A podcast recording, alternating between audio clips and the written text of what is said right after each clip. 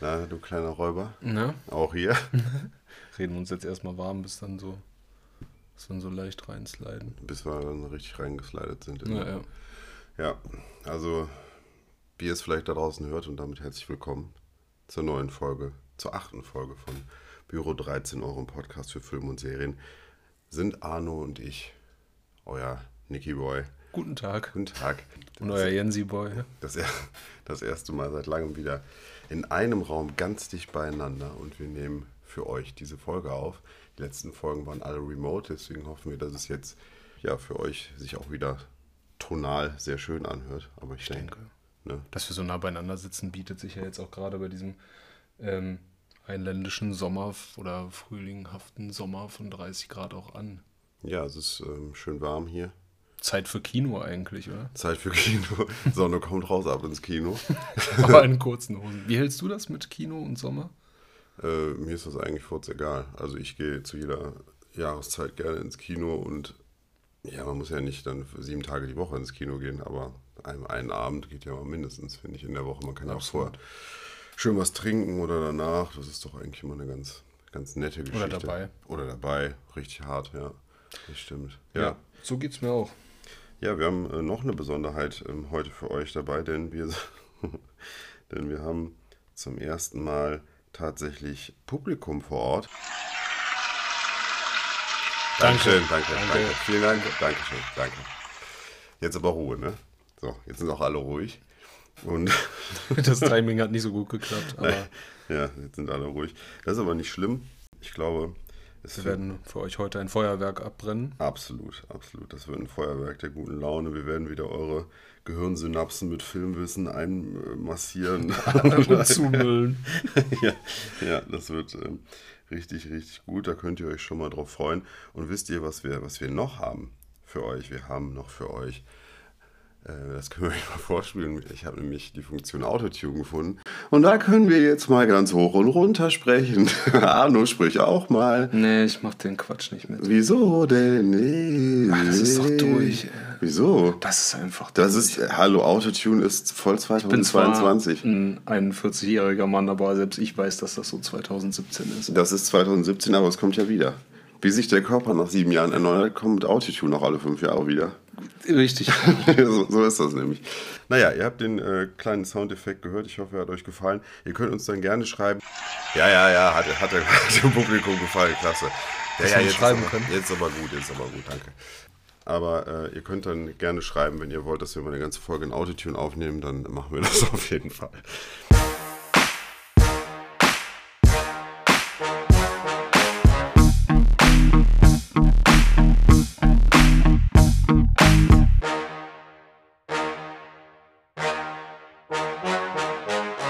Büro 13. So, nach äh, gefühlt fast fünf Minuten Einleitung nochmal herzlich willkommen euch da draußen zur achten Folge. Und damit geht's ab Richtung Film und Serien. Klingt gut.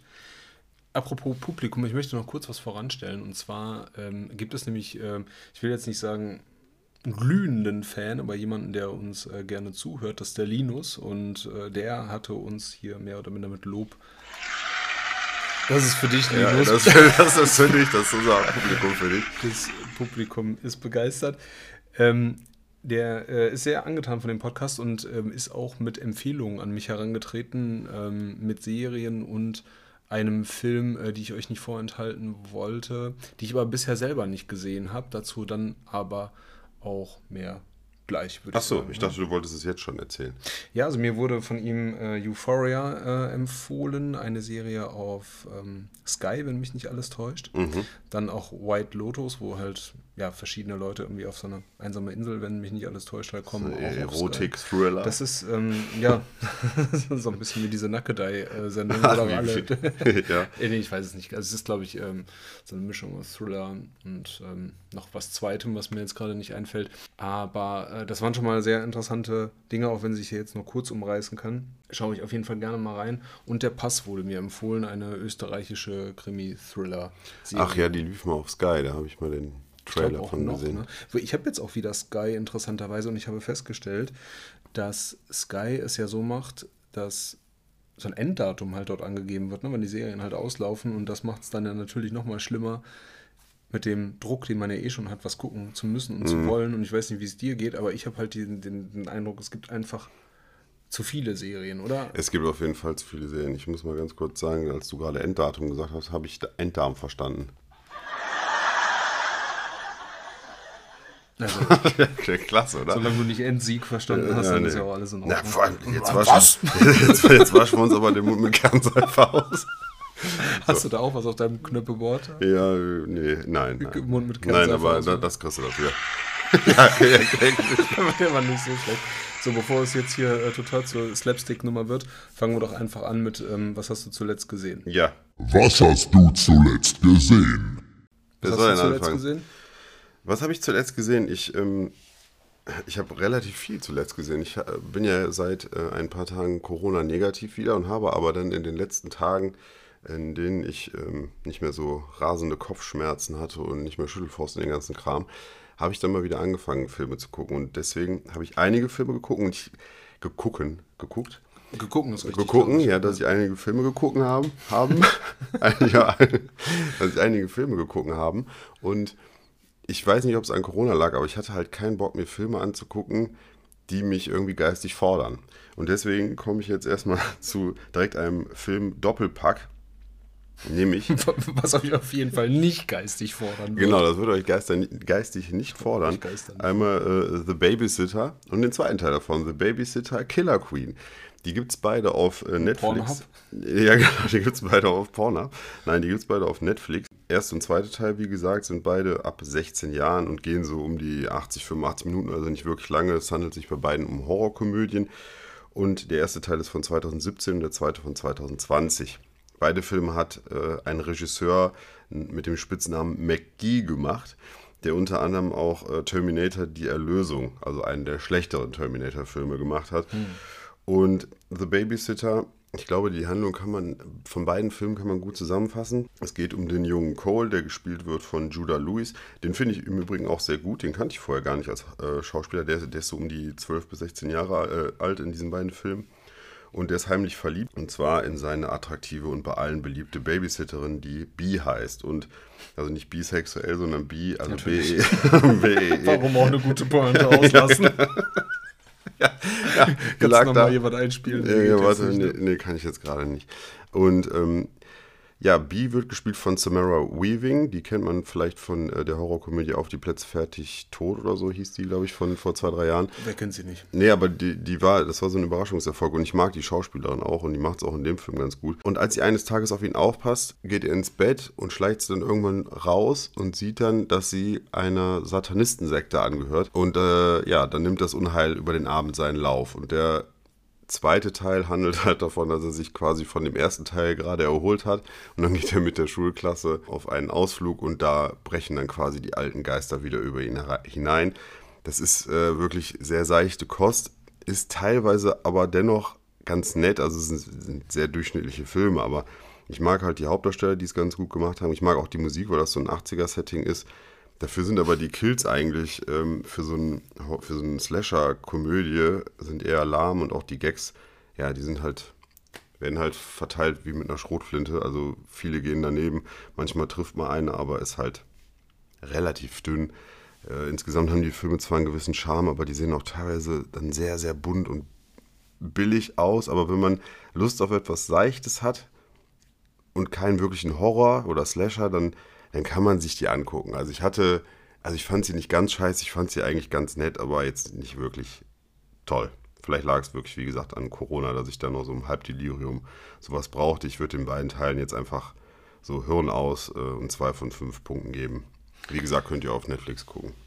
Ähm, zwei von fünf Punkten ist ja nach deiner Wertung immer auch so ein Stand, wo du sagen würdest, würde es jetzt nicht nochmal gucken. Nee, so ab drei, drei muss ich sie nicht unbedingt nochmal gucken und zwei würde ich definitiv Bietet nicht sich bei den Filmen ja auch nicht an, dann weiß man ja, wo es hingeht und ja, genau. hat jetzt auch keine großen Schauwerte. Nee, Erinnerte mich jetzt so ein bisschen an den Film, den du mir um die Weihnachtszeit, glaube ich, herum empfohlen hast. Da geht es auch um so einen Babysitter. Ja, Black Christmas, glaube ich, hieß der. Ne? Ja, heißt wo der. der Junge dann total am Rad war. Ja, genau, aber der, der war ja ganz cool. Der war ganz witzig. Der ja, war ganz cool, den, den mochte ich. Also den kann ich empfehlen, aber Baby, The Babysitter und The Babysitter Killer Queen Was würdest du dem geben, wo wir die jetzt schon mal angeschnitten haben? Black, Black Christmas, Christmas würde ich so. Black ja, Christmas, ich, bin mir unsicher. Ich meine schon, ähm, ich, dem würde ich so 3, 3,5 geben. Den, den würde ich mir auch nochmal angucken, glaube ja, ich. Den hatte ich auf deine Empfehlung hin auch angeschaut und fand den auch ganz erfrischend. Wird jetzt aber nicht so weit gehen. Also bei zweieinhalb wäre ich, glaube ich, dabei. Ja. Was hast du denn zuletzt gesehen?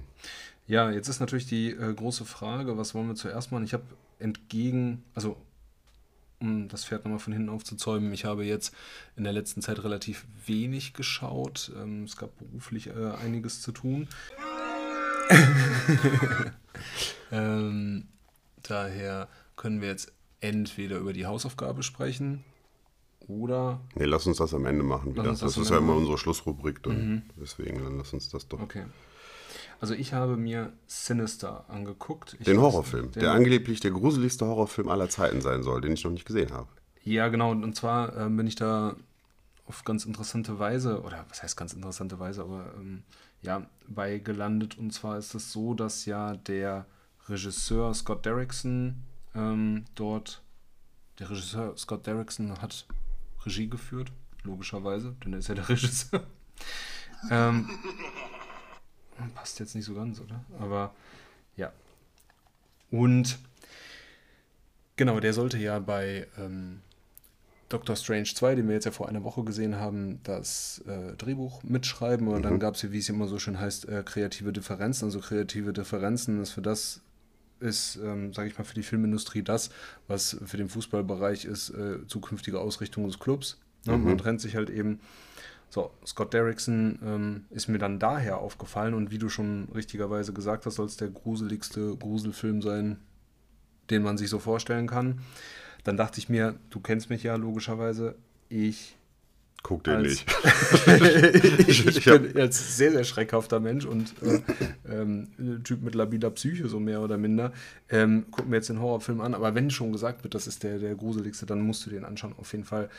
Ähm, hat bin ich so ein bisschen unterwältigt, muss ich ehrlicherweise Wo hast du den denn geguckt überhaupt?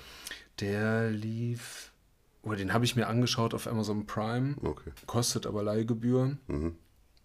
Und es ist, ähm, und in welchem Film ist er? In welchem Jahr ist er rausgekommen? Äh, 2012. Okay, also ist also schon, schon, was älter. Schon was älter, genau. Mhm. Und es ist halt eine Blumhouse-Produktion. Ne? Also wir hatten ja schon häufiger in anderen Folgen mal darauf hingewiesen, Blumhouse, das sind doch die lustigen ähm, Mädels und Jungs, die dann ja immer für schmales Geld Horrorstreifen machen und dann so nach diesem ähm, Startup-Investor-Prinzip darauf achten, dass dann irgendwie von 10 mal 2 aufgehen, damit man halt die anderen dann wieder mit äh, kann. Und wie gesagt, im Vorfeld wurde ja gesagt, Sinister wäre jetzt ein Volltreffer. Kann ich jetzt nicht ganz sagen. Worum geht's? Also, das Setting ist so, dass wir ähm, ja, eine Familie haben. Der Familienvater ähm, wird gespielt von Ethan Hawke. Das ist halt auch so die den haben wir oft in letzter Zeit, ne? Ethan Hawke. Ja, ja. Und ich, hab, ich bin kein großer Ethan Hawke-Fan, muss ich sagen, obwohl er es halt gut macht. Also ich habe nichts so gegen den, aber ich, boah, ich finde den irgendwie so durchschnittlich. Also mhm. es gibt so Schauspieler, denkst halt so, ah ja, sieht man immer mal wieder. Eigentlich können die vielleicht was, aber dann reicht es meistens doch nicht. Der, um der kommt ja jetzt auch bald wieder in einem anderen Horrorfilm, in Black Phone. Der kommt ja jetzt im Juli, da spielt er auch die. Ja, gehört. Äh, dem Bösewicht. Ja, spielt er da. Und der spielt auch Hawkeye. Der spielt Ethan Hawkeye, ja, genau. Ja, genau. Ja, genau. Warte, da, da habe ich doch was für uns. Ja. Ja. Wenn wir das Timing mal, besser die, schaffen. Die Leute mögen das. ähm, Ethan Hawke spielt Alison Oswald und Alison Oswald ist der Familienvater ähm, einer vierköpfigen Familie. Wir haben dann noch Ashley, wenn mich nicht alles täuscht. Und die haben halt dann noch zwei Kinder, einen Sohn und eine Tochter. Ähm, Im Prinzip ist die Synopsis schnell runtergerissen, denn Alison Oswald ist, wie gesagt, ähm, ja, Krimi-Autor, True-Crime-Autor und reist dann immer an die Orte, wo ja, Verbrechen halt geschehen sind. Ne? Meistens sind es halt blutrünstige Sachen und versucht dann halt dort eben seine Romane dann halt zu schreiben und hatte dann bisher mhm. einen riesengroßen Erfolg. Und so ist es dann auch äh, in dem Fall wieder. Wir erleben halt die Familie, wie sie halt am Anfang ähm, ja, umziehen, in ein neues Haus ziehen und wie sich dann herausstellt, ist dort halt auch etwas äh, Schlimmes passiert und ähm, Allison stößt dann halt auf dem Dachboden auf eine, ja, noch stehen gelassene oder vergessene Kiste. Da sind halt ähm, ich weiß nicht, Super 8 Filme, auf jeden Fall so kleine Rollen, Mhm. also alles noch ein bisschen altertümlich, so aus dem, altertümlich ist jetzt Quatsch, aber so aus den 50er, 60er Jahren, die sieht er sich dann an und kommt dann da so einer, ja, Mordserie auf jeden Fall, dem Mord der Familie auf die Spur, die halt vorher in dem Haus gewohnt hat. Ah, okay. So, das ist das, ähm, das ist das Setting und die Grundprämisse. Und dann geht es halt sozusagen darum, ja, wie geht es jetzt weiter voran? Ne? Also kann er das aufklären? Gibt es da irgendwelche Verwicklungen? Es geschehen dann natürlich, ähm, es gibt, kommt zu Situationen, wo er halt eben ja, mit, mit merkwürdigen äh, Sachen konfrontiert wird.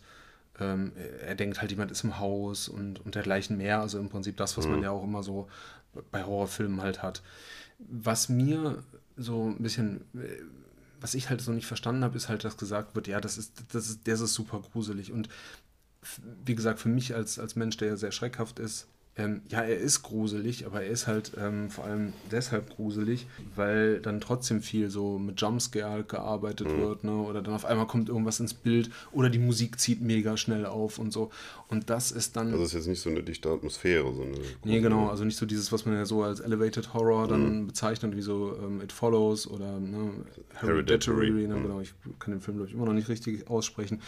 Das ist es dann halt nicht. Und dann denke ich mir halt wieder dann im, im Nachgang dieses Films, der halt 105 Minuten dauert und eine FSK ab 16 hat, so, ja, das ist alles in Ordnung. So, der Film ist ja auch 10 Jahre alt.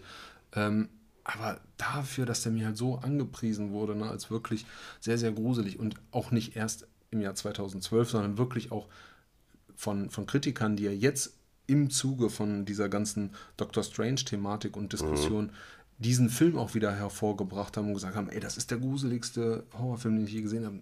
Na, also für mich nein. Und ähm, Ich habe damals, Entschuldigung, wenn ich dich unterbreche, ich habe damals den Trailer gesehen, weiß ich noch.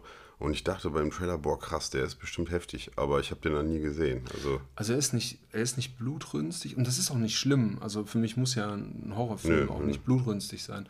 Aber das fehlt halt ein bisschen. Ähm, und er bezieht halt sozusagen diese, diese ganze Spannung und den ganzen Grusel halt aus diesen äh, Szenen, wo halt eben Ethan Hawke in seiner Rolle ähm, diese Filme halt sich anschaut. Ne? Und dann denkt man ja auch so, da, da kann man sich halt schon gut reinversetzen. Ne? Angenommen, du findest sowas und siehst dann auf einmal so wirklich so verstörende Bilder. Aber das hat man ja auch ja, vor allen dann Dingen schon- mit Kindern, das finde ich auch mal fies. ja, äh, das hat man dann aber auch schon bei The Ring Ja, halt ja, ja. gesehen. Ne? Also so von wegen, jemanden findet ein Video, ne? Und ne, dieses Found-Footage-Ding ist ja sogar ein eigenes Genre. Ähm, und dafür ist es mir halt so ein bisschen zu wenig. Und Payoff, ne, wie es ja so schön heißt, ne, also so die Auflösung am Ende, das fand ich auch ziemlich lame, muss ich sagen. Also, ja, also man kann den schon gut gucken. In dem Sinne, dass es jetzt halt kein, kein Fehler ist. Ne? Aber so, wer jetzt wirklich mit der Prämisse reingeht, ich sehe jetzt wirklich den gruseligsten Gruselfilm, den es ever gibt. Leider nein. Also kann Wie ich nicht sagen. viele Punkte gibst du dem? Wie viele Sterne? Zweieinhalb wäre ich, Von fünf. wär Hm. ich dabei. Vielleicht, ja mit, ja, mit Tendenz zu drei. Vielleicht gucken wir uns den nochmal gemeinsam an. Du hast ihn ja nicht gesehen, sagtest du mir. Ne? Ähm, was ich auch noch an dieser Stelle anregen möchte, ist, vielleicht gucken wir einfach mal alle Blumhouse-Filme. Okay.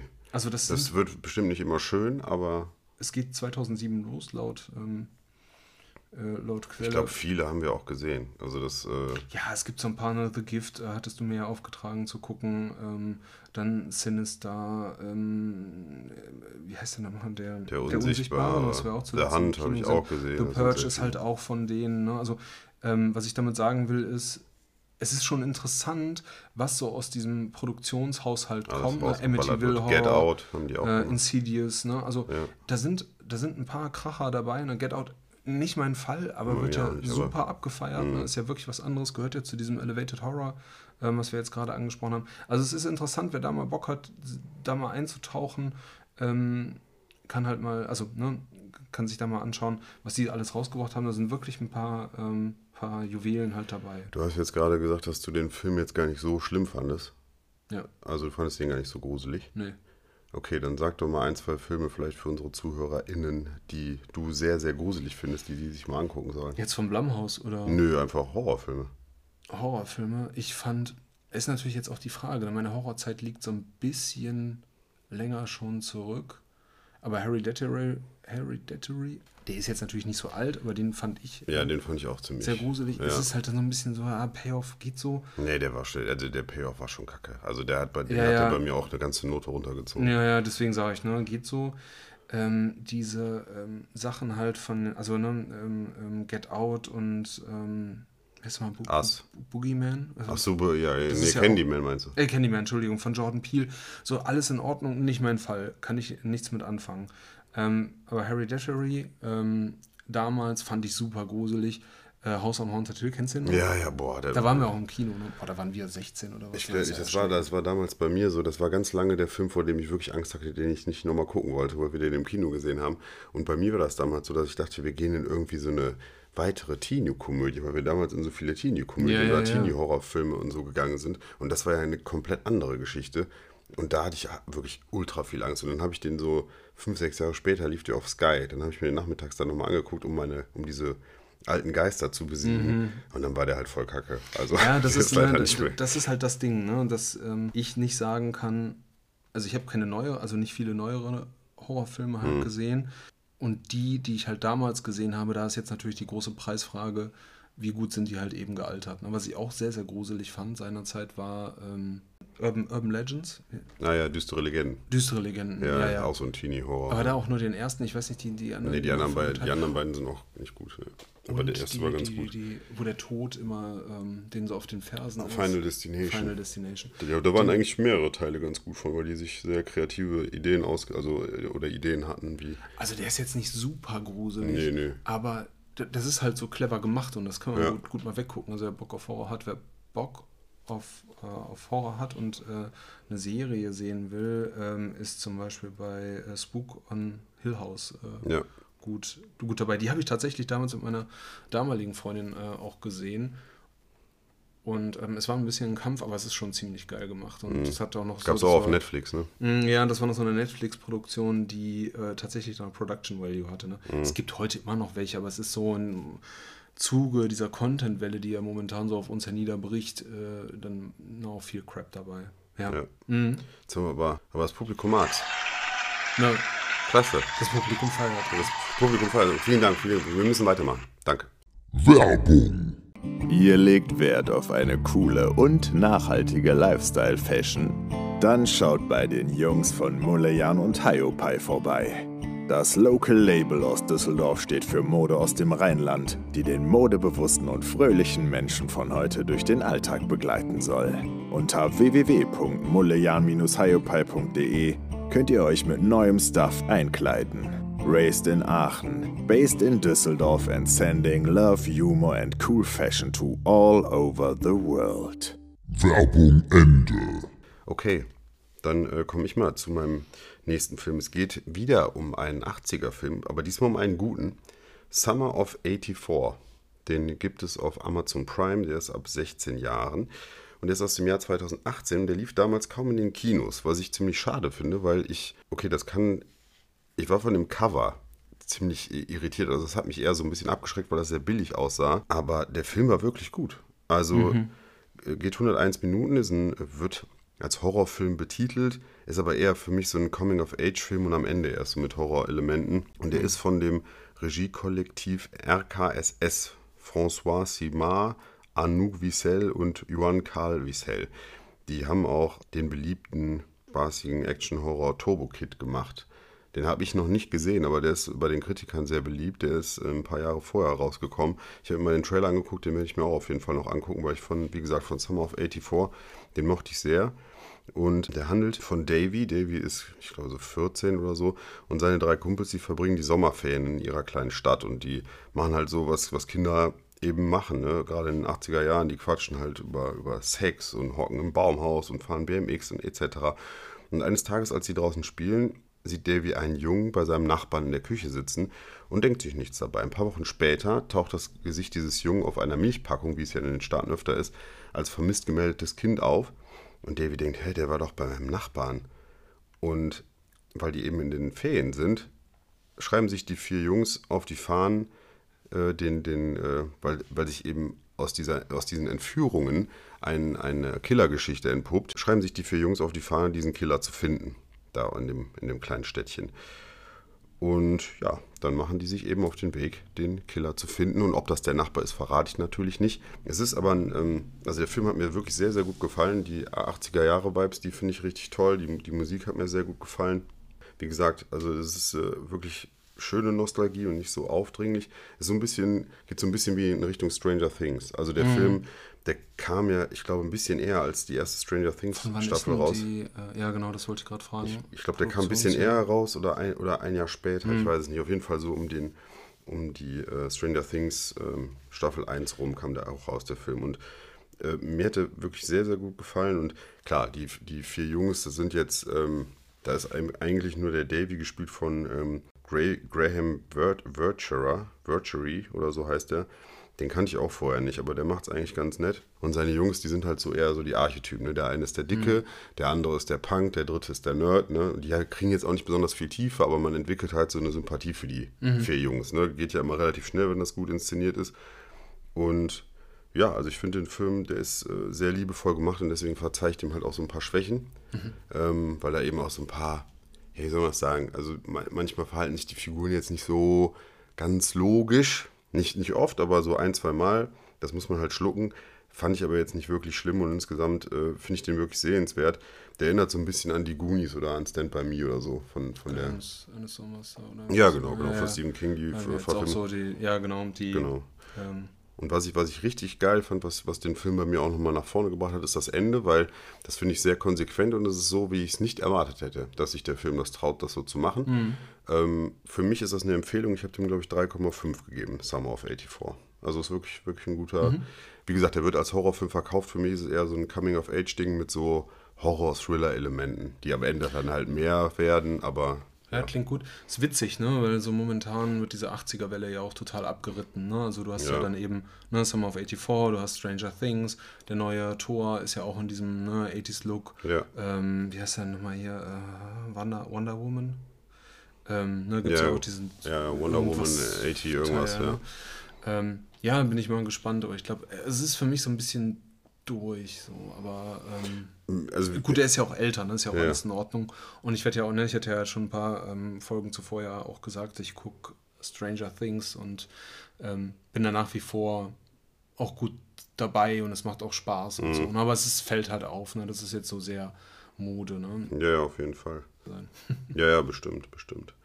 Ja, das wäre, das wäre der Film. Du hast jetzt, du hast ja gesagt, du hast nur noch die Hausaufgabe, ne? Dann würde ich. Ja, ich würde jetzt nur noch ähm, kurz ähm, eine kleine Ankündigung machen. Ähm, Ja, ich hatte das ja schon angefeatured und zwar ist es so, dass, ähm, wie gesagt, der Linus mir da was empfohlen hat. Und zwar heißt der Film Heikos Welt. Ich habe ja schon gesagt, ich bin der Anwalt des deutschen Films. Ähm, Heikos Welt ist ein ganz witziger und kleiner Film ähm, in der Hauptrolle mit Martin Rode, der halt eben äh, den namensgebenden äh, Heiko halt spielt. Und ähm, die Story ist halt äh, schnell umrissen. Und zwar ist es so, dass die Mutter von Heiko ähm, ja, eine Augenkrankheit hat, schwer zu heilen. Und es fehlt halt so ein bisschen das Geld und, und die Mittel, ähm, um eine OP durchzuführen. Und ähm, Heiko macht sich dann halt eben auf und will halt bei einem Dart-Turnier halt so den, den Pott halt abräumen. Und Leute, die jetzt so ein bisschen so in diesem Kosmos drin sind, ähm, Heiko ist halt eben von Heikos Welt. Man sieht es auf YouTube, das sind halt immer so kleine Schnipsel, ähm, so zehn Minuten, ähm, wo dann eben Martin Rode, der Schauspieler, in seiner Rolle als Heiko dann äh, Quatsch halt macht. Das ist halt super entertaining, das ist wie so ein YouTube-Phänomen quasi. Und der ist halt auch in dieser Berliner Rapper-Szene so verwurzelt, ne? also mit Chuck One und ähm, MC Bomber und so. Und es ist super lustig. Also es war, ich kann es vorher auch nicht. Der Linus hat es mir empfohlen. Ich habe mir die YouTube-Schnipsel reingezogen, ich habe mir den Trailer reingezogen. Der Film hat ähm, auf dem äh, Münchner Filmfestival einen Publikumspreis gewonnen, wenn mich nicht alles täuscht. Oder einen. Förderpreis. Ähm, super lustig. Ähm, kommt jetzt im Juli, 8. Juli, wenn mich nicht alles täuscht. Werde so. ich auf jeden Fall sehen. Und du kennst nur die Schnipsel. Ich kenne nur die. Schnipsel und den Trailer. Fand super lustig. Es ist so ein bisschen dieses Setting wie bei Absolute Giganten. Ne? Also das ähm, auch so, also da ist es jetzt natürlich so ein Kollektiv. Das sind so drei, vier Freunde, die halt eben in einer Nacht, weil einer sich verabschiedet, äh, auf ein Schiff und eine Weltreise machen will, wollen die nochmal alles erleben und spielen dann ein Kicker-Turnier und äh, bestellen sich bei McDonalds ähm, einmal alles Pizza. und äh, saufen und begegnen Leuten und so. Und ähm, es ist so eine, so eine, wie so eine Milieustudie, ne? Und Heiko ist ja auch irgendwie so ein, ja, eher so ein Alltagsheld ne? oder so ein, so ein Eckkneipen beheimater, beheimateter Typ und ähm, ja, das äh, so die, die, die, Geschichten über kleine Leute, da, da, das rührt immer mein Herz, da kann man, kann man mich auf jeden Fall immer mit begeistern. Und das scheint ein äh, super kleiner, schöner Film zu sein aus Deutschland. Heikos Welt, schaut ihn euch an, ich werde es auf jeden Fall tun. Heikos Welt, okay. Ich habe bisher noch gar nichts davon gehört, aber. Ich auch nicht, also Linus, Wenn- danke nochmal. Ja, hört sich auf jeden Fall gut an. Vielen Dank, Linus, nach da raus. Wir, unsere, unser Publikum findet es auch super. Der ist nochmal für dich, Linus. Mäuschen. Okay, vielen Dank dafür. Ich habe am vergangenen Wochenende nochmal einen Film gesehen, ich glaube zum sechsten oder siebten Mal mittlerweile, weil das, der gehört zu Jetzt meinen absoluten Lieblingsfilmen. Unter, ich würde sagen, unter, zu meinen Top 3 fast oder Top 5 Lieblingsfilmen. Warrior von, ja. von Gavin O'Connor, der unter anderem auch The Way Back äh, oder The Accountant gemacht hat, hatte ich ja ähm, vor zwei oder drei Folgen mal drüber gesprochen, über The Way Back. Gavin Costner. Genau, Gavin Costner, richtig. Warte, ich muss mal ganz kurz hier was nachgucken. Das funktioniert nicht. Das muss dann schon mit Äh, nee, doch, war wirklich, Timing muss wirklich da sein. Aber das machen wir alles im Schnitt. Das machen wir alles im Schnitt noch viel, viel besser. Nein, also Warrior, super Film. Ich kann schon mal vorab sagen, das ist für mich ein Fünf-Sterne-Film. Ich weiß, dass der die eine oder andere kleine Schwäche hat, aber dieser Film, es gibt keinen Film, der, obwohl ich ihn schon so oft gesehen habe, mich immer, immer, immer wieder emotional packt. Und gerade am Ende habe ich immer Pipi in den Augen und das schafft wirklich sonst gar kein Film oder hat es bisher geschafft. Und das ist unfassbar, ein, richtig, ein richtiger Hammerfilm. Aus meiner Sicht, der ist von 2011, der ist damals in wenigen oder gar keinen Kinos hier in Deutschland gelaufen, was ich, was ich total bis heute eine Frechheit finde. Der ist nämlich bei den Kritikern äh, größtenteils auch, wird er sehr abgefeiert, aber der hat halt super wenig Leute in die Kinos gezogen, weil er eben kaum da war und direkt auf DVD, glaube ich, dann und noch in die Streamingdienste gewandert ist und der hat viel mehr Aufmerksamkeit verdient. Und ich glaube, dass viele von euch da draußen den Film auch noch nicht gesehen haben. Wie gesagt, Warrior, also Krieger, einfach mal reinschauen, bitte. Geht 140 Minuten lang, lasst euch davon nicht abschrecken, weil das sind 140 bestens investierte Minuten. Ist ein ähm, Action-Drama ab 16 Jahre und den gibt es auf Amazon Prime derzeit umsonst. Und ja, ich muss eigentlich nur die Darstellerliste vorlesen. Also Tom Hardy spielt mit, Joel Edgerton spielt mit, Nick Nolte spielt mit. Ja, Frank Grillo in einer, in einer Nebenrolle. Also es ist schon wirklich sehr, sehr gut besetzt. Und Tom Hardy spielt dort auch den einen Bruder Tommy und Joel Edgerton eben den anderen Bruder Brandon. Die beiden Brüder haben sich seit Jahren nicht gesehen, weil es äh, ja in deren Familie eben oder die Familienverhältnisse zerrüttet sind und der, äh, die Mutter ist gestorben und der Vater ist Trinker. Der Vater wird gespielt von Nick Nolte, der ist auch damals für ähm, einen Oscar nominiert gewesen als bester Nebendarsteller. Das auch völlig zu Recht. Also der kriegt mich auch immer, wenn ich den Film sehe, der mich mit. Und ja, beide existieren nebenher, hatten gar keinen Kontakt mehr, die beiden Brüder. Und dann kommt es irgendwann zum größten Martial Arts Turnier der Welt. Und beide Brüder haben neben ihren beruflichen Karrieren, der Tommy, also Tom Hardy ist bei der ist ein Marine und der äh, Joel Edgerton, der Brandon, ist ein Lehrer und beide haben immer nebenher UFC-Fighting gemacht, also Martial Arts gekämpft und beide müssen aus unterschiedlichen Gründen bei diesem Turnier antreten, um am Ende 5 Millionen Dollar zu gewinnen. So, mehr will ich jetzt gar nicht erzählen. Cooler Film auf jeden Fall. Der ist, Hat mir, ja. Also hattest du mir auch damals empfohlen, das Ja. Witzige war, als du mir den ähm, angepriesen hast, du, komm, ich schmeiß den rein ähm, und gucken wir uns nur die Fights an. Daran kann ich mich noch erinnern. Ja, es ist, es ist ja tatsächlich so, ne, wenn, man, wenn man jetzt auf den ersten Blick mal sieht, so, okay, das ist ein Familiendrama gemischt mit Martial Arts. Äh, auf den ersten Blick denkt man ja, wie soll das denn funktionieren? Aber das passt bei dem Film einfach perfekt zusammen. Und ich weiß noch damals, als ich zum ersten Mal den Trailer gesehen habe, da kommt halt auch so packende Musik und dann steht da so ganz fett Warrior wird dich umhauen. Und das tut der wirklich bei mir immer wieder. Ich weiß nicht, welche Knöpfe der bei mir immer drückt, aber das ist halt einfach ein überragender Film. Und nicht nur, weil die Kämpfe mega intensiv und realistisch gefilmt sind und weil die, sondern vor allen Dingen, weil so Tom Hardy und Joel Edgerton und auch Nick Nolte es schaffen, ihren Figuren so eine Tiefe zu geben, die äh, dich so mitzureißen, dass es halt unfassbar gut. Also das ist wirklich, das ist äh, ein Überfilm. Also wirklich Ja. äh, super geil. Ja, ich, ich liebe diesen Film und jeder, der noch nicht gesehen hat von euch, ähm, sofort jetzt, also nee, wartet, hört euch den Podcast noch zu Ende an, aber dann sofort Amazon Prime, guckt euch Warrior an, ist ein überragender Film. Ist der denn da ähm, der ist, da, gratis der ist gratis, oder? ja. Das ist, das ist ja noch das Allergeilste. Der ist gratis zu haben.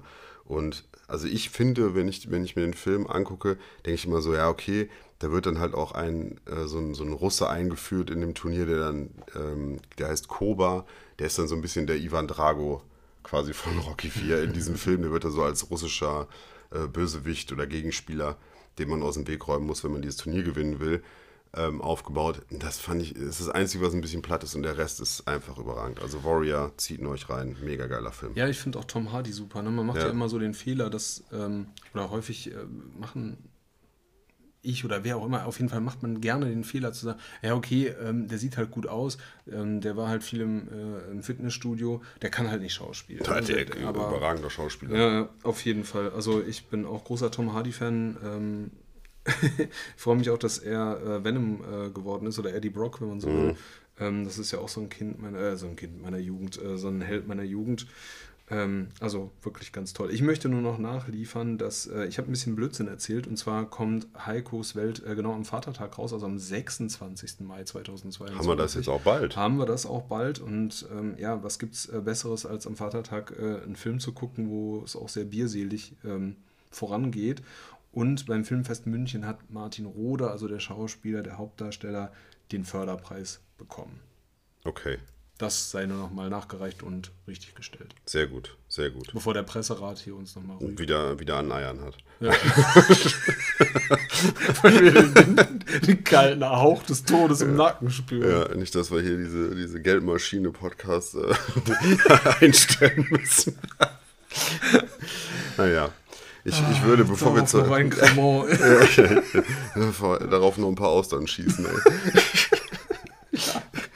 Ähm, ich würde, bevor wir zur Hausaufgabe kommen, würde ich ähm, gerne noch einen, den habe ich jetzt vor kurzem gesehen, endlich mal, muss ich sagen, einen, einen ähm, ja, Martial Arts Film, einen anderen Martial Arts Film kurz abfrühstücken.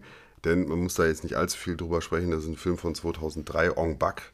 Viele, die äh, Action- oder Martial Arts Filme gern mögen, die haben den bestimmt damals gesehen. Mir ist der damals durch die Lappen gegangen und ich habe ihn jetzt endlich mal gesehen. Geht 100 Minuten, wie gesagt, aus dem Jahr 2003. Thailändischer Actionfilm. Und äh, ja, es, das war der Film mit dem Tony Jaa, der äh, berühmte Kampfsportler, schrecklich, sch schrecklich, schrägstrich Schauspieler. Ähm, sein, Schreckliche Schauspieler. schreckliche Schauspieler Tony Jaa. Nein, äh, seinen Durchbruch hatte. Und ja, Ong Bak handelt von Ting, gespielt von Tony Jaa, und der wohnt in einem vietnamesischen kleinen Dorf. Und dort kommt ein Geschäftsmann hin, der möchte gerne eine Buddha-Statue kaufen. Aber das Dorf, für das Dorf ist äh, die Buddha-Statue heilig und Wegen der Buddha-Kekse. wegen der Buddha-Kekse, genau, sehr gut, sehr gut. Buddha-Brot auch. Kommen wir jetzt Können noch wir alle mitnehmen. Komm, den Hattrick machen. ja. Und Buddha-Kuchen gibt's auch. so, jetzt haben wir sie alle. Ja. Auf jeden Fall, diese, äh, also die, die machen die halt in Anführungsstrichen, dass die, diese heilige Statue für Regen verantwortlich ist, für die Ernte und so, das kennt man ja alles. Und eines Tages ist dann diese Buddha-Statue, beziehungsweise der Kopf von dieser Statue ist nicht mehr da, der ist geklaut worden. So, die denken natürlich alle, okay, das war der, Geschäftsmann. Und dann wird Ting, also Tony Jaa, nach Bangkok in Richtung dieses Geschäftsmanns geschickt, um diesen Kopf wiederzuholen. Und ja, Ting beherrscht Martial Arts, also Muay Thai, und er soll das Heiligtum eben zurückholen. Dann kommt er nach Bangkok, ist natürlich ein, ähm, ja, ein Jungchen vom, La vom Lande, hat von Tuten und Blasen keine Ahnung und soll eben das Ding zurückholen. Und da muss er halt viel kämpfen und trifft auf Leute und Tut, was er tut. man tut, tut, was er tun muss. So, wie ich jetzt, wie ihr jetzt schon alle mitbekommen habt, die Story ist natürlich sehr flach. Und die Schauspieler, gerade jetzt, wenn man das mit Verzögerung von fast 20 Jahren sich den Film anguckt, sind die Schauspieler, wie es leider oft in asiatischen Filmen ist, für mich häufig sehr drüber. Also das, ne, also die haben ja schon eine andere Art zu Schauspielern, finde ich. Und es ist oftmals so, dass das für mich zu drüber ist. Auch wie, wie hieß nochmal die Erfolgsserie auf Netflix? Äh, Ah, ja, ja, ja, ah, Squid Game. Squid Game, genau. Da, das hat mich ja auch extrem da gestört daran. Und da hast du halt auch einige Schauspieler, die da für mich einfach zu drüber sind. Aber, das. Aber es stört sich, also ich wollte nochmal einhaken, aber es stört sich, ähm, weil es sich, weil es sich stört, also kannst du es nicht so hinnehmen, dass es halt so Teil der Filmkultur da halt auch Doch, ist? das kann ich. ich. Es gibt ja auch super viele super asiatische Filme. Also ob es jetzt Old Boy ist oder äh, ne, The, The Raid oder was auch immer. Das ist super viele Da ist es noch ein bisschen, also da ist es noch ein bisschen eingefangener, da hast du recht. Ne? Bei Ja. Squid Game ist es jetzt wirklich extrem. Aber da, als ich das damals geguckt habe, und dann ähm, höre ich auch schon auf damit, da fand ich es halt wirklich okay. Ne? Das ist mega overacting. Es ist ja auch nicht, Frage, ja, es ist auch ne? nicht jeder Schauspieler, aber so manche, die haben mich dann schon genervt. Aber es gibt mir, es gibt ja auch andere Schauspieler, die mich nerven. Es nervt also. mich halt auch, ne, wenn ich das sehe, aber auch so, wenn ich das von westlichen Filmen, also in Anführungsstrichen westlichen Filmen halt ne, aus Europa oder aus Amerika halt eben sehe, wenn es so overacted wird. Aber da dachte ich mir so, ja, okay, es ist halt Asien, so, es ist halt Teil dieser Filmkultur. Ja, ja, da ja. kann ich es dann halt auf einmal akzeptieren. Also, ja. Ja, ja, ja also mi- mich nervt es halt punktuell. Es ist jetzt aber auch nicht so, dass ich sage, nee, ich mache jetzt den Film aus. Also, also ich habe den jetzt weiter, ich habe den natürlich jetzt Ende- Beleidigt meine Augen. Ja, echt. Nein, nein, so, so ist es jetzt auch nicht. Und wie gesagt, also asiatisches Kino ist wirklich super, ähm, super viele tolle Filme von da. Aber man guckt ja auch jetzt Ong Bak nicht, weil man da die großen schauspielerischen Leistungen erwartet, sondern wegen der Kampfszenen. Und das muss ich sagen, auch wenn man den heute guckt, jetzt so wirklich äh, 19 Jahre später, die Szenen sind heute immer noch richtig, richtig gut. Und wenn man sich überlegt, was in The Raid 2 zum Beispiel so gezeigt wird, das ist natürlich für mich jetzt aktuell, ich glaube für die meisten anderen auch immer noch so der, das Nonplusultra, was bisher gezeigt worden ist. Als, Aber das Schöne an The Raid ist ja auch, der Film an sich ist ja auch schön. Ja, ja. Also, Vor Dingen nicht The Raid 2, ja, also, okay, ja. du guckst halt jetzt einen Kampfsport, asiatischen Kampfsportfilm, so, das ist halt geil, der Rest ist halt Crap. Nee, sondern ähm, Kamera geil, Bilder geil, Ja, ja, äh, ja, Kampfsport geil, ähm, Schauspieler absolut in Ordnung. Ähm, von daher, super Film. Also Voll. The Raid 1, 2, ne, schaut euch an. Ja, das, ja, das kann man Aber wir waren bei. Ong Bak, Ja, genau. Also, nee, macht ja gar nichts. Ong Bak kann man sich auch heute noch angucken, wenn man Bock auf gute Kampfszenen hat. Die sind natürlich heute nicht mehr das Nonplusultra. Aber was ich halt krass finde, ich habe dann ein bisschen was über den Film gelesen. Und das war wohl der erste Film, also der hat damals halt die Messlatte für ähm, Martial Arts Filme halt sehr, sehr hoch gelegt, weil zum ersten Mal wurden diese Kämpfe nicht aneinander vorbei choreografiert. Das heißt, ne, die machen ja die, die Faust, dass die mal ganz dicht quasi nur an der Nase vorbeigeht und dann werden halt diese Sounds darüber gespielt. Sondern die haben sich wirklich aufs Maul gehauen. Das war quasi der erste okay, Film, krass. der richtig dann auf, aufs Gesicht und auf die Weichteile und so wirklich das dahingeschlagen worden ist. Und ähm, das, das merkt man. Also sind wirklich intensive Kämpfe, die kann man sich sehr gut angucken. Und nicht so zerschnitten wie so. Nee, nee, nee, überhaupt nicht. Ist, ne? wirklich gut. Und man sieht halt auch, wie fit Tony Jaa ist. Das ist schon beeindruckend. Also echt krass. Und ähm, ja, also für, für Freunde, für Freunde von Martial Arts Filmen, die ähm, und Actionfilmen, also die, die können sich das auch heute noch angucken. Also wirklich auch noch ein sehr sehenswerter Film. Ich würde dem jetzt so, ja, weil die Story halt sehr flach ist, aber ich würde ihm so als Action Martial Arts Film so 3, 3,5 geben, kann man sich, kann man sich immer noch angucken. Ja, das ist ja schon nicht so übel. Ja. Hast du die anderen Teile auch schon gesehen? Oder? Nee, nee. Ich habe auch ein bisschen Sorge, weil ich glaube, die sollen nicht ganz so gut Das sein. ist es halt. Ne? Das gleiche wie mit Sinister ist jetzt natürlich ein komplett anderes Genre, aber da gibt es ja auch Fortführungen, da haben jetzt alle schon gesagt. Ich habe jetzt nur den ersten Teil gesehen, aber so äh, Fortsetzung, totaler Crap. Ja. Das überhaupt nicht ernst. Werbung, Sie suchen im Großraum Düsseldorf ein passendes Apartment und das zu einem guten Preis-Leistungs-Verhältnis? Interaktiv Apartments ist Ihr Anbieter für möbliertes Wohnen auf Zeit. Jedes Apartment lässt sich per Online-Buchung belegen. Die elektronischen Türschlösser ermöglichen Ihnen zudem eine flexible An- und Abreise ohne Schlüsselübergabe. Ob HandwerkerInnen auf Montage, Messegäste oder kurzfristig geplante Aufenthalte in der Landeshauptstadt von NRW. Überzeugen Sie sich selbst von unserer Dienstleistung. Und alle Infos unter www.interaktiv-apartments.de.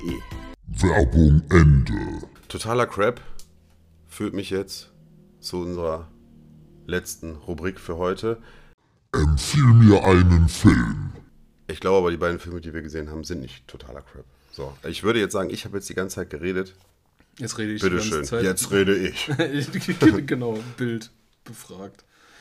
Ähm, ja, du hattest mir Life of Pi äh, ans Herz gelegt und du hattest Genau. mir Life of Pi ja auch schon in der Folge davor ans Herz gelegt und mea culpa, mea culpa. Ich komme manchmal äh, deinen ähm, Empfehlungen ja nicht immer unbedingt direkt danach, jetzt aber im zweiten oder dritten Anlauf habe ich es dann geschafft, habe Life of Pi geschaut und muss sagen, es ist genauso gewesen, wie ich es halt befürchtet habe. Ja. Es ist halt leider so diese Paulo Coelho-Haftigkeit, ne, mit diesen Kannst du dich ja noch an Nathan der Weise so aus der Schulzeit erinnern? Grob, ja. Ja, das ist halt Nathan der Weise, der Film, so einfach. Ne? Also, ich.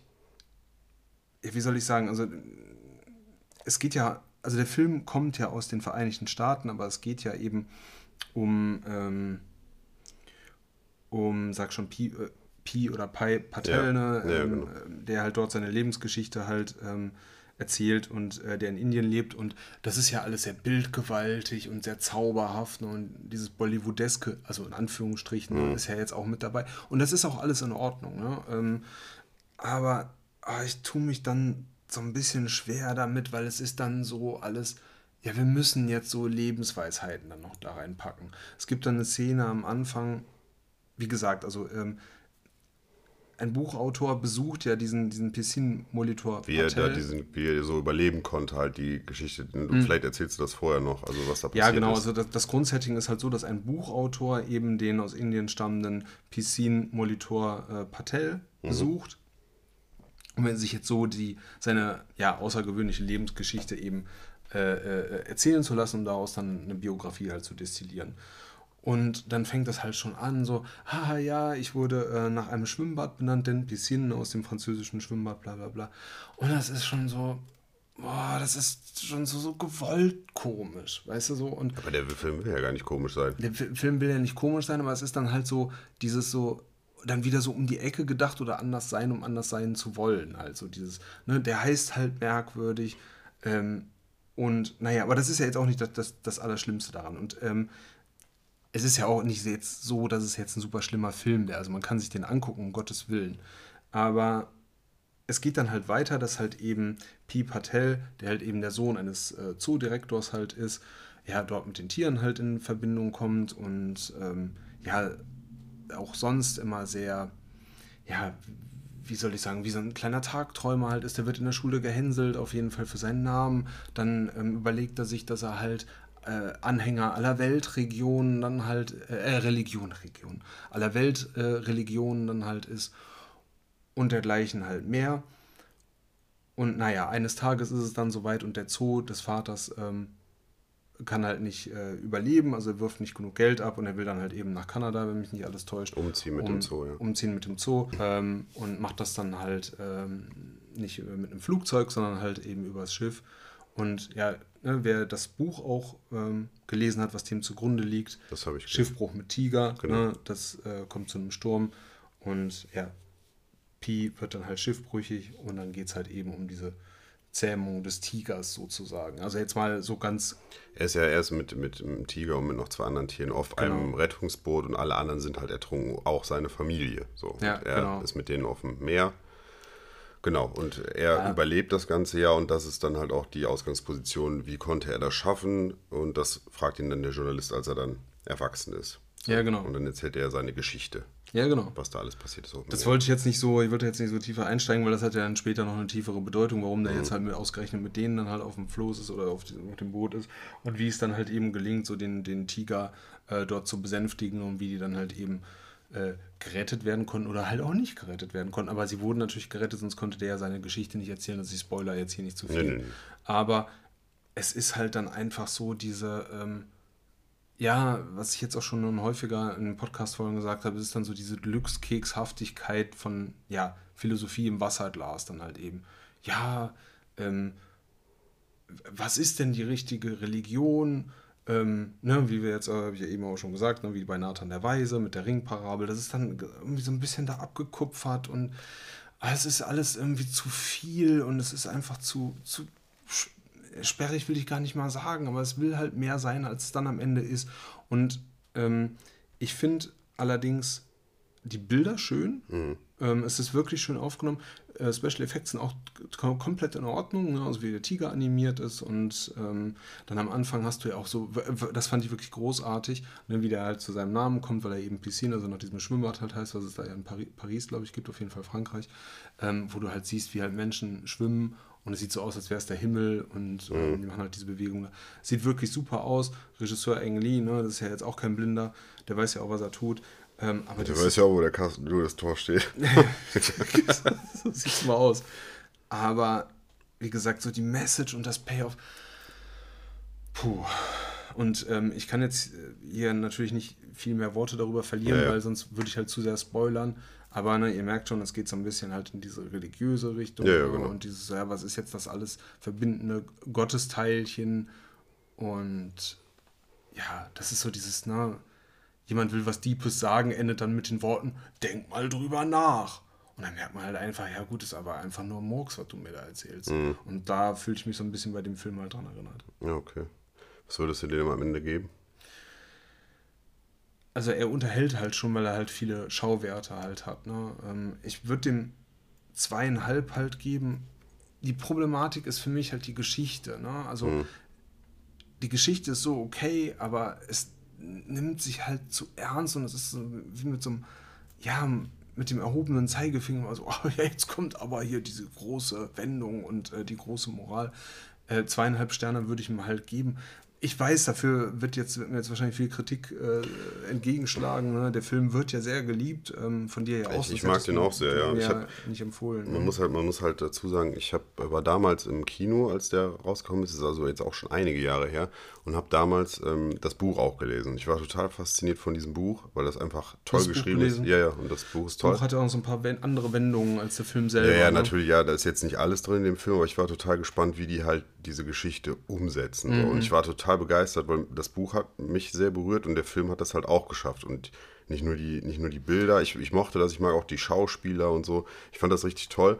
Ich hatte auch vorher so ein bisschen Sorge, weil das ja so ein bisschen, ja, handelt ja nun mal von einer indischen Familie oder von einer indischen Hauptfigur. Da hatte ich auch Sorge, dass das zu sehr Bollywood-mäßig wird, womit ich halt gar nichts anfangen kann. Aber das war es ja dann gar nicht. Das war so ein bisschen leicht am Anfang, aber so der Rest, also der Film hat mich damals total abgeholt und berührt. Deswegen, äh, ich habe den total positiv abgespeichert. Ich muss aber dazu sagen, dass ich den halt im Kino gesehen habe, auch noch in 3D und die Effekte ne, auf dem Meer und so, das sieht halt toll aus, auch mit diesen. Neo-Sachen. Neon-Sachen. Ähm, auch gerade in 3D war das toll. Und der Film hat mich damals sehr, sehr berührt. Ich weiß jetzt nicht, wie es heute ist. Ich habe den seitdem Mhm. nicht mehr gesehen, aber ich habe den total positiv abgespeichert. Deswegen habe ich gedacht, okay, vielleicht ist der was für dich, wenn du ihn noch nicht gesehen hast. Ja, also wie gesagt, das ist die Story und diese, diese, ja, diese, diese Philosophie im Wasser lassen. Man will sich halt vermeintlich großen Fragen dann halt stellen, ähm, bricht es dann aber so platt halt runter und das finde ich immer so ein bisschen schade.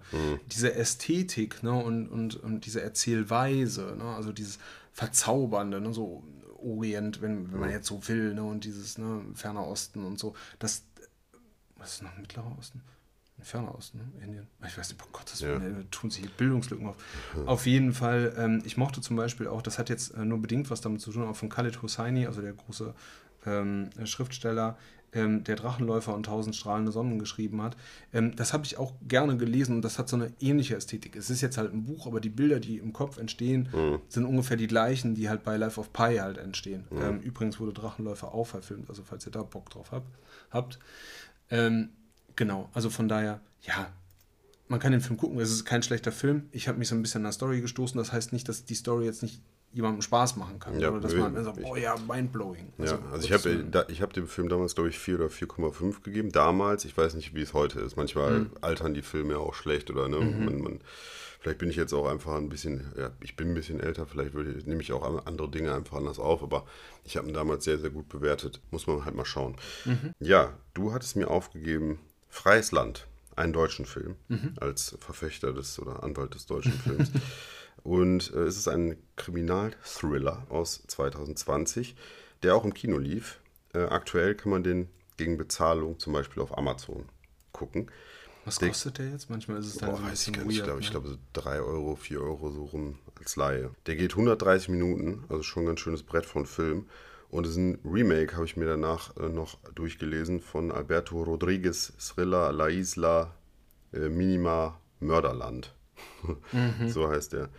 Und der deutsche Regisseur, der sich äh, dieses Stoffes angenommen hat und daraus den Film Freies Land gemacht hat, hat einen deutlich längeren Film als das Original gemacht.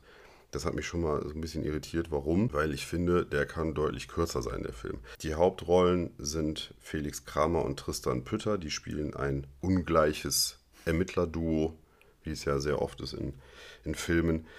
Ich muss sagen, als ich am Anfang den, als der Film anfing, dachte ich, ach, das ist aber für, für eine deutsche Produktion wirklich sehr, sehr schön gefilmt. Also der sehr, sehr, sehr Mhm. schön gefilmt. Fand ich witzigerweise, weil das spielt ja im Oder-Gebiet, im Mhm. Ost, in Ostdeutschland, wurde aber in der Ukraine ge, gefilmt damals. Das habe ich äh, mir auch Ja, noch später wusste ich angelesen. zum Beispiel nicht, Ja, ja. das fand ich auch ganz spannend. Wie gesagt, sehr, sehr, sehr, sehr gut gefilmt, gerade am Anfang, wenn da so Landschaftsaufnahmen sind und diese Tristesse des Ostens damals spielt 1992, also kurz nach der Wende.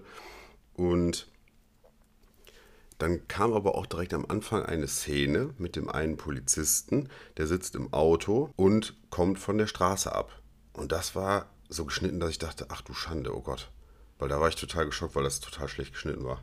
Also Ja. Das war ja, das war sehr, sehr deutsch billig geschnitten. Da dachte ich, oh Gott, das passt ja jetzt gar nicht zu den schönen Bildern und zu der hochwertigen Verpackung, würde ich es jetzt mal nennen, die ich so in den ersten Minuten so erlebt habe. Also da war ich sehr positiv von angetan. Dann kam diese Szene, ich dachte, oh Gott, äh, hoffentlich wird es besser. Also sowas hat sich nicht wiederholt. Das fand ich äh, sehr gut. So, wie soll ich sagen? Ich fand den Film ein, ja, wenn man es böse formulieren will, einen sehr hochwertigen Tatort. So, sehr, äh, wenn man es böse formulieren will. Insgesamt, also mal kurz vielleicht zur Geschichte. Wie gesagt, 1992 spielt das und in der Ober- oder Region verschwinden kurz nach der Wende zwei Schwestern. Und diese beiden Polizisten, von denen ich schon gesprochen habe, äh, Markus Bach ist der eine, gespielt von Felix Kramer, und Ossi Kommissar, also der, der heißt Patrick Stein, gespielt von Tristan Pütter. Äh, genau, die, der eine kommt aus Hamburg, der andere aus dem Osten. Und die stoßen bei ihren Ermittlungen auf ja, großes Schweigen da in den Dörfern und seltsame Verhal Verhaltensweisen der, der Bewohner dort, ja, die, die teilweise auch noch aus äh, ja, ihren schlechten Erfahrungen aus der DDR eben mit Abhören etc. eben basieren. So. Die suchen die beiden Mädels, die verschwunden sind, die beiden Schwestern. Mehr erzähle ich jetzt nicht, Ja. weil dann kommen wir in den Spoilerbereich. Und ich mochte übrigens auch das Color Grading des Films. Das war Gut, sehr ne? schön, ja. Hat mir Ja. sehr, sehr, sehr, sehr gut Fand gefallen. So gar nicht deutsch, nämlich hochwertig und sah richtig toll aus. So ein bisschen wie, wie gesagt, True Detective hat mich das sogar so ein bisschen dran Witzig, erinnert. ne? Ja. Aber das Schöne ist da nämlich, das dachte ich mir damals auch. Ich habe den Film im Kino gesehen äh, mit meiner Freundin und das war in Berlin in so einem äh, wirklich letzten abgeranzten Kino. Ja. Ähm, hat dann natürlich schon mal super Bock gemacht. Ne? Das Kino war voll. Gab vielleicht jetzt nur, ich sage jetzt mal geschätzt, weiß ich nicht, 50 Sitze oder so. Ähm, Kino war voll, schönen deutschen Film geguckt, ne? geht auch noch um, um Wände und so. Ähm, geil. Und diesen True Detective Look und so, das ha- hatte ich dann halt auch, aber ich dachte mir halt nicht, was ja dann häufig passiert, ach, jetzt machen es die Deutschen nach, ne? Jetzt äh, hat man so ein Erfolgsrezept, das macht man jetzt nach, sondern ja, ist es, es ist vielleicht auch nachgemacht, weil du ja dieses, dieses Sumpfgebiet halt hast, ne, und so, aber es ist halt tr trotzdem was Eigenes. ich. stimmt, Und ja. es ist halt gut, gut gemacht. Das finde ich auch, ja. Das, das, Das ist gut kopiert, wenn man so will. Ja, das ist, ja, finde ich auch absolute, absolute Stärke und ich mochte auch die Atmosphäre, die da aufgebaut worden ist. Das sind so die, die Stärken der ganzen Geschichte. Was mir jetzt wiederum nicht so gefallen hat, sind die beiden Hauptdarsteller.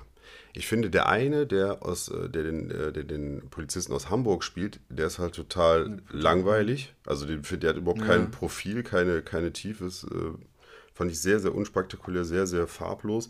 Und den anderen, den ich eigentlich sehr spannend fand, den aus dem Osten, der macht das auch sehr gut. Da finde ich, da haben sie dann am Ende zu viel reingetan. Also in die Figur. Viel zu viel reingestopft mit, der, mit, mit einer Geschichte bei, bei der Stasi. Und dann hat, da hat er noch irgendwie eine schwere Krankheit, die nicht wirklich aufgelöst wird. Und dann hat er noch andere Geschichten. Also die eine, die eine, die, doch, ich finde, die eine Figur wird viel zu vollgestopft. Das hätte es gar nicht sein müssen. Und die andere bleibt viel zu blass. Das ist so ein Ungleichgewicht. Da ist was dran, aber ich finde es halt absolut okay, weil du willst ja, glaube ich, auch so dieses Vorantreiben, dieser Culture Clash von wegen, äh, da kommt der, der Polizist aus dem Westen, der äh, im Prinzip ja freies Land, ne, Meinungsäußerungen etc. pp. kennt und der andere, der ja in einem ähm, Unrechtsregime halt äh, groß geworden Ja. ist und das halt erlebt hat und Teil dieses Unrechtsregimes halt war, das soll ja aufeinander stoßen. Ausführender Deswegen war er ja vielleicht auch bei der Ja, Stasi. ne? ja, also mir hat das halt von der von der Figurenkonstellation nicht so nicht so gut gefallen. Ich mochte halt wirklich den den ähm, den den, den ähm, Polizisten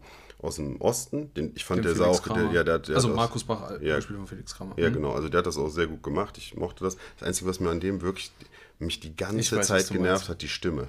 Die Stimme, ich Ja. fand, du, hat du nämlich- verstehst ihn teilweise nicht. Nee, das fand ich gar nicht. Ich fand, der hat halt gezwungen, als ob ich die ganze Zeit, ja, okay, dann kannst du das so machen. Du hast halt gemerkt, dass es nicht seine echte Stimme ist, dass er die die ganze Zeit so rund, bewusst runtergeregelt hat. Ja. Und das hat mich wirklich die ganze Zeit genervt. Ich so, ey, sprich doch endlich mal, wie deine echte Stimme ist. Du musst hier keinen so auf, ne? also der verstellt halt die Mhm. ganze Zeit die Stimme und du merkst das. Das hat mich halt mega genervt. Das hatte ich noch nicht mal so, aber ich habe ihn halt einfach nicht verstanden, weil der halt so viel nuschelt einfach. Ja, das, das auch, ja. Aber, da, aber das, das ging bei mir eigentlich. Also ich fand den Ton, ich dachte, es liegt so am Ton vielleicht oder so. Das fand ich wirklich nervig. So. Ja, Ähm, äh, das, das, das kann ich jetzt, kann ich jetzt nicht sagen. Vielleicht lag es auch im Kino, keine Ahnung, oder wie auch immer. Insgesamt, der Film hätte halt deutlich kürzer sein können, weil der hat schon einige Längen, finde ich. Der hat äh, ja, sehr, sehr. 130 Minuten ist eine Ansage. Also der, ja. da kannst du halt 100 machen, finde ich. Ähm, ansonsten, mir hat am Ende, ich nenne es jetzt mal so, äh, ich, ich will nicht spoilern,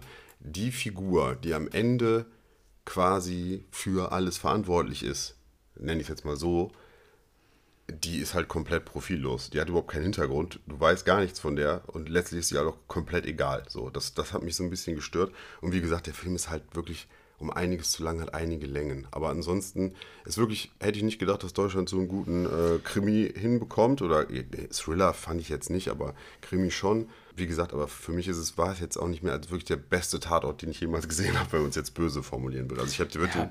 ich würde ihm jetzt so drei Sterne geben. Ja, das ist ja schon gut. Also Ja. mir ging es ja nur darum, bei der Hausaufgabe dir auch mal zu zeigen, so, es gibt durchaus gute deutsche Filme. Ne? Das Ja. ist jetzt kein Meisterwerk, um Gottes Ja. Willen, ne? davor brauchen wir nicht zu reden. Ähm, aber so, es gibt Perlen in Deutschland, abseits von Nazis, Wende, jetzt geht es da um Wende, aber halt nur, Nach- ne, nach schwebt so ein bisschen über dem. Ähm, und halt hi, hi, kicher, kicher, ähm, ne, irgendwie Klassenfahrt äh, äh, und ähm, 50 und und Mutti äh, will mal wieder was äh, für unten rum. Ähm, und ähm, deswegen war das meine Hausaufgabe für dich. Ja. Ja, war, war gut. Ich, ich, ich stör, also ich habe mich auch äh, ja, gefreut, ist jetzt viel gesagt, aber ich fand den Film, konnte man sich gut angucken. Ich fand halt, wie gesagt, der hätte wirklich deutlich kürzer sein können. Dann wäre er auch ein bisschen, äh, hätte er mich auch ein bisschen mehr mitgerissen, weil der war halt sehr, sehr langsam. Sehr langsam. Und ähm, ja, aber ansonsten, wie gesagt, drei, drei Sterne gebe ich ihm, gebe ich ihm da gerne. So, wenn, wenn einen ordentlichen Krimi sehen möchte und schön gefilmt, der kann sich den durchaus anschauen. Kann man machen, ja. Was gibst du mir für nächstes Mal auf? Ja, pass auf, jetzt schnall dich an. Oh ja, warte. Ich weiß nicht, äh, wie, wie gut bist du bewandert bei Scorsese? Ich Scorsese hab- oder Scorsese? nachdem. Scorsese. Ja, ich, Scorsese. ähm, ich habe sehr, sehr viele Filme von ihm gesehen. Ich weiß nicht, ob ich alle gesehen habe, aber sehr, sehr viele. Hast du Silence gesehen? Den habe ich hier auf meinem Blu-ray-Stapel, den habe ich immer noch nicht geguckt. Ja, Ja. dann gucke ich den. Den ähm, würde ich dir schön. empfehlen. Ähm, kurz angefeatured, Film ist von 2016, Martin Scorsese, Scorsese, wie ihr wollt. Ähm, Scorsese. Scor- Scorsese. Ja, si, si. Ähm, es geht darum, ähm, also es geht halt um die Christianisierung Asiens. Die wollen alle, dass alle Christian heißen. Genau, die wollen, dass alle Christian heißen. Es geht so, äh, ja, so irgendwie um 1600, sech- also hier steht 1638. Ähm, und wir haben einen ähm, Orden von Mönchen und ähm, der Missionar, der in Japan ist, ist irgendwie abtrünnig geworden. Missionar. ja. Und es geht um eine Stellung, die dann frei wird. Nein, aber äh, Ah, guck mal, jetzt ist der Groschen gefallen. Ey. Und ähm, ja, dann ist es halt eben so, dass ähm, der Orden sich dazu entschließt, der halt eben in Portugal beheimatet ist, ähm, Andrew Garfield und Adam Driver in ihrer Rolle als Pater Sebastião Rodriguez und Pater Francisco Garupe Na, sie, sie, wer kennt sie nicht, ey? darüber zu schicken, um zu gucken, was Liam Neeson in seiner Rolle als Pater Cristovao Ferreira dort macht. Und es ist ein Film, der ähm, für mich halt eher Scorsese untypisch ist, nicht nur vom Setting her Habe ich auch viel gelesen, so, ja. ähm, sondern halt auch ja, von der Machart, äh, von der Story. Die Story lässt einen auf jeden Fall erstmal ein paar Tage nicht mehr los. Jedenfalls ist es mir so ergangen. Daher, das ist meine Hausaufgabe für Cool, dich. ja, ist doch Guck gut. Den habe ich ja hier, gucke ich mir gerne an. Ich äh, habe jetzt zwei Filme zur Auswahl, die ich immer lässig aus meinem Filmregal gezogen Sehr schön, da habe. bin ich jetzt wirklich sehr gespannt. Ich weiß nicht, ob du den gesehen hast. ja, den hast du mir ja schon ähm, häufiger mal empfohlen. Also du zeigst mir gerade 127 Stunden. 127 Hours. Ja, sehr, sehr. Yes, auch ein richtig, richtig geiler Film. Äh, James Franco in der Hauptrolle ähm, handelt von, wie heißt der Herr nochmal? Äh, genau, Aaron Ralston. Der ist nämlich tatsächlich, das war so ein Extremsportler und der hat sich dann, ich glaube in Utah, äh, der hat sich dann da ins, äh, ins Gebirge oder in die Wüste gewagt und klemmt sich da einen Arm ein. So, und das Mhm. Ja, basiert auf einer wahren Begebenheit, wie er sich daraus befreien kann, etc. Und der Film, als ich den damals im Kino gesehen habe, der hat mich total geflasht. Und äh, James Franco war auch nicht umsonst für einen Oscar damals nominiert, als bester Hauptdarsteller. Ich bitte dich, dir den Film 100, 127 Hours äh, anzugucken. And, äh, very, ähm, ja, Ja, ja. very, very, fa äh, very, Very funny. ja, a lot of fun äh, with the Film zu haben. ja. Und ähm, ja, sehr empfehlenswert. Also mich hat er damals auch sehr, sehr ergriffen und man fiebert mit mit dem Kollegen. Und da würde ich dann auch direkt empfehlen, falls du die Möglichkeit hast, ich kann dir auch die Blu-ray mitgeben, guck dir auch mal das, das hat mich dann nämlich sehr interessiert, das Bonusmaterial an, wie die den Film gedreht haben. Das fand ich, das hat mich da sehr, sehr Mhm. Okay. beeindruckt. Ja, Ja, ja. sehr gut. 127 Ja, Stunden. schön, hast du mir ja schon häufiger mal empfohlen. Damals war es tatsächlich so, ich erinnere mich noch, dass du ins Kino gegangen bist und ich konnte aus irgendeinem Grund nicht. Ich habe den Film nicht gesehen, du hast mir gesagt, wäre super großartig. Ja. Ähm, ja, und äh, irgendwie hat es mich dann nicht mehr so äh, in, interessiert und man weiß ja auch, wie es ausgeht. Ne? Da erzählt man jetzt ja auch nicht zu viel, aber ähm, ja, also ich schaue mir an. Cool, freue ich mich. So, und damit sind wir nah am Ende von der achten Folge von Büro 13. Wir haben, wir, wir haben, wir haben, Wir haben's. wir, wir haben's Jetzt gehen wir heim. Ja, jetzt gehen wir heim. Äh, Wir hoffen, es hat euch Spaß gemacht. Uns Freu- hat's auf jeden Fall Spaß Uns gemacht. hat Spaß gemacht, ja. Es war ein guter Flow heute. Schön, dass wir nebeneinander gesessen haben. Da konnte man sich auch ein bisschen anfassen und so. Das war Ja, genau, jetzt vor allem bei stark. 30 Grad, äh, da Ja. kann man nie genug von Ja, haben. wir sitzen nämlich hier nur in Boxershorts und äh, jeder hat eine Socke an. Und äh, sonst Genau, haben wir ja, nicht viel an. Ja, das wird super. Also, ja, wir wünschen euch eine schöne Woche. Ja, geht ins Kino, auch bei hohen Temperaturen. Gerade da, denn das Kino ist schön kühl. Ne? Könnt euch keinen Sonnenbrand holen, viele Vorteile im Kino. Und ähm, ja, wer weiß, vielleicht schaffen wir es auch für die nächste Folge mal wieder den einen oder anderen Kinofilm für euch vorher zu Ja, sichten. das muss das Ziel sein. Das ist ein bisschen Das zu kurz gekommen in letzter Zeit. Ja, wir fragen natürlich auch die Zuschauer hier äh, im Studio, wie hat es euch denn gefallen? Ja, Ich denke. hat geklappt. Dankeschön, Ja, ja. ja danke. Danke, Danke. danke, danke. Könnt euch wieder setzen. Vielen Dank. So, dann äh, würde ich sagen, dass wir euch jetzt verabschieden und macht's gut. Alles Liebe. Tschüss. Tschüss.